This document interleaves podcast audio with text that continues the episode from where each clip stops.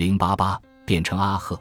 当在法庭赢了之后，你离开了审判大厅，成为一名受祝福的死者。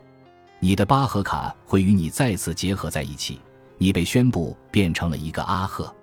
只有通过审判的人才拥有阿赫的形态，而不是所有的死者都能成为阿赫。未能通过杜阿特的人，他们不能与其巴卡结合，因而会永远保持转变前的状态。他们被归类为母特。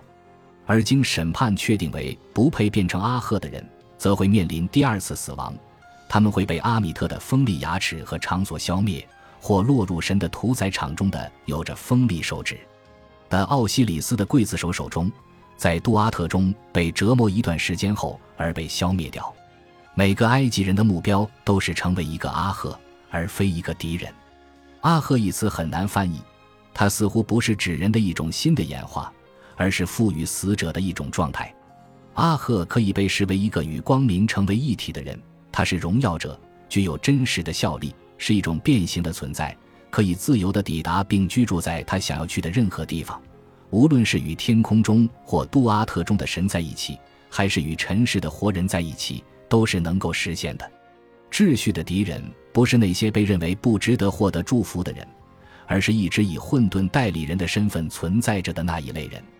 这些敌人经受的是持续的惩罚，而不是第二次死亡。他们被迫吃掉自己的粪便或头朝下走路，众神喝了他们的血，他们的肉被煮熟了。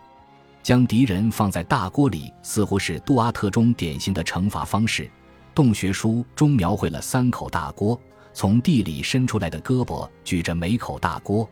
第一口大锅里有敌人的脑袋和心脏，第二口大锅里有捆着的被枭首的倒立的敌人。第三口大锅里有拉和奥西里斯的敌人的肉体、八灵魂和影子。